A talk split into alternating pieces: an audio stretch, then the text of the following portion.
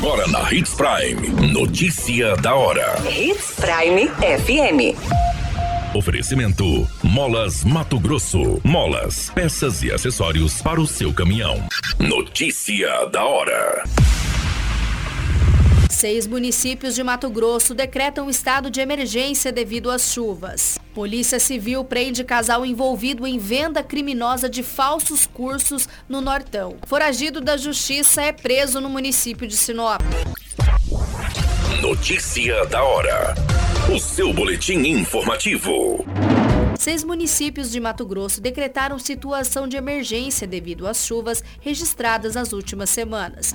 No entanto, até agora, apenas dois pedidos foram homologados pelo governo do estado.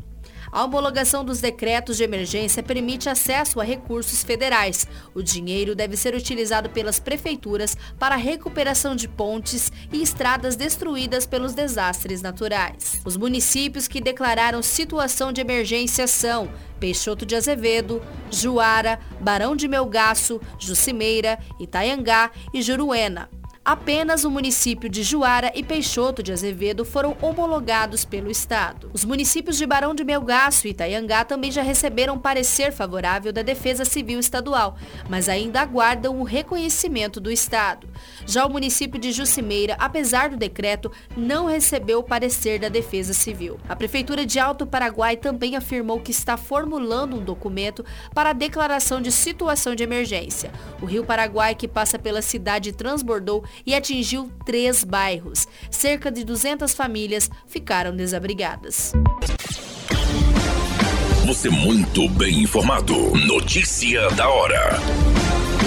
Na Hits Prime FM. A Polícia Civil prendeu em flagrante no município de Sorriso dois estelionatários que estavam cometendo golpes na cidade. O casal de 29 e 36 anos foram autuados por estelionato e associação criminosa.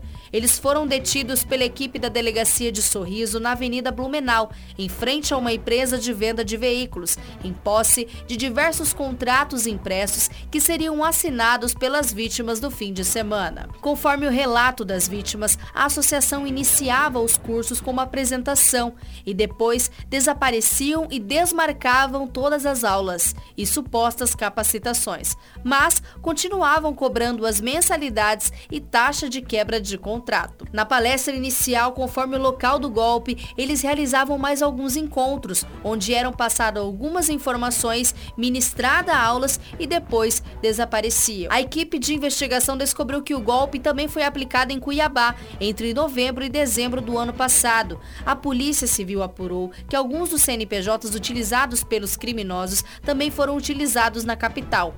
Um deles tem situação cadastrada in...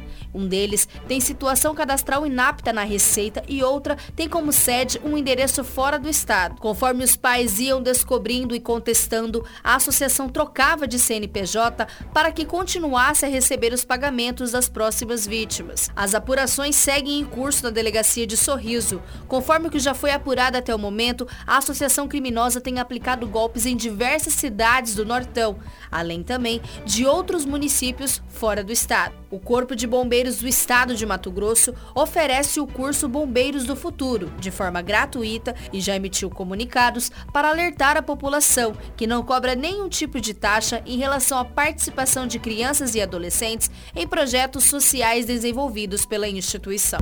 Notícia da hora. Na hora de comprar molas, peças e acessórios para a manutenção do seu caminhão, compre na Molas Mato Grosso. As melhores marcas e custo-benefício você encontra aqui. Ligue 3515 9853 que a entrega mais rápida da cidade chega até você. Em Sinop, na rua Valdir Dorner, 666, setor industrial. Em todo o estado, peças e acessórios para o seu caminhão é com a Molas Mato Grosso. Unidades também em Várzea Grande e Cuiabá. Molas Mato Grosso. A notícia nunca para de acontecer e você precisa estar bem informado. Só aqui na Hits Prime. Investigadores da Delegacia de Homicídios e Proteção à Pessoa cumpriram um mandado de prisão em desfavor a um homem de 25 anos. A Justiça Criminal do município de Matupá teria expedido a ordem que foi cumprida. Segundo informações de uma fonte, o suspeito foi preso em uma residência no bairro Santa Rita.